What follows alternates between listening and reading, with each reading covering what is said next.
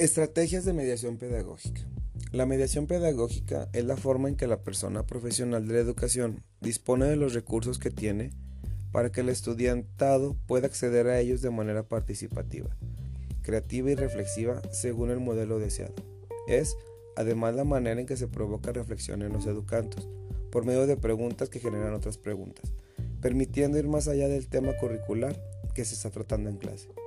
Es la forma más asertiva en que el estudiantado reformula su conocimiento sin temor a equivocarse, porque de los errores podemos adquirir conocimientos significativos. Es tener conciencia que el profesional de la educación no tiene la verdad absoluta, sino que los educandos le entienden mejor a otros educandos y que los diferentes recursos con que se cuente también son agentes mediadores de aprendizaje.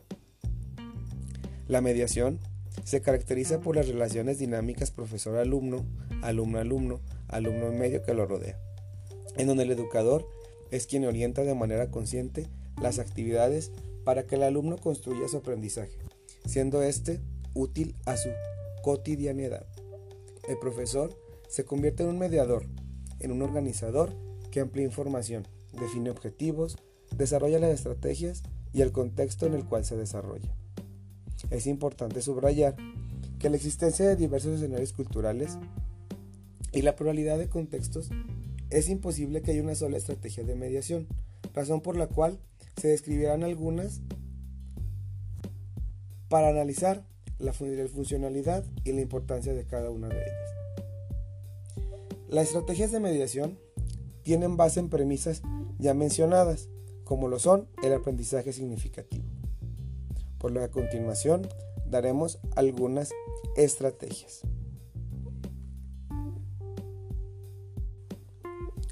Analogía. Es una actividad cuya finalidad es apoyar la creación de aprendizajes nuevos, mediante el énfasis en las similitudes de dos objetos o situaciones, uno ya conocido por el alumno y el segundo aún desconocido por él mismo. La utilización de la analogía favorece una mejor comprensión por parte de los alumnos, evitando así el simple proceso de memorización sin reflexión. Es muy útil para explicar conceptos científicos o problemas difíciles del alumno.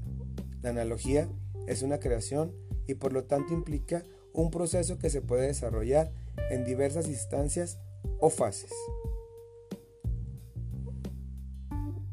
Este tipo de estrategias permite al alumno replantear problemas basados en su contexto y poder así analizar y poder resolver y por tanto crear competencias que le favorecen para el aprendizaje. Estrategia 2. Aprendizaje basado en problemas. El aprendizaje basado en problemas es una estrategia metodológica centrada en el aprendizaje, la investigación y la reflexión, ya que orilla al alumno a seguir determinados caminos para poder solucionar un problema planteado por el profesor. En este modelo se ve involucrada la comunidad y es necesaria la participación de los grupos de los alumnos, ya que promueve la colaboración, pero el personaje central sigue siendo el estudiante, organizándose en grupos pequeños, quien es el que determina quién tiene que aprender mediante la identificación de los aspectos claves del problema planteado.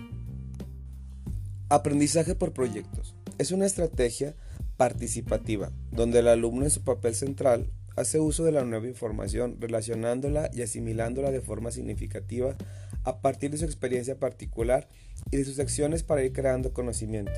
Esta metodología parte de las ideas constructivistas de autores como Auswell, Brunner, Vygotsky y Piaget. Cuadros sinópticos. Los cuadros sinópticos son representaciones gráficas de la información, ligados mediante la jerarquización y subordinación de la información basada en el criterio de importancia. Una de las características principales es que permite organizar información de lo general a lo particular, en un formato simple que le permite su fácil lectura.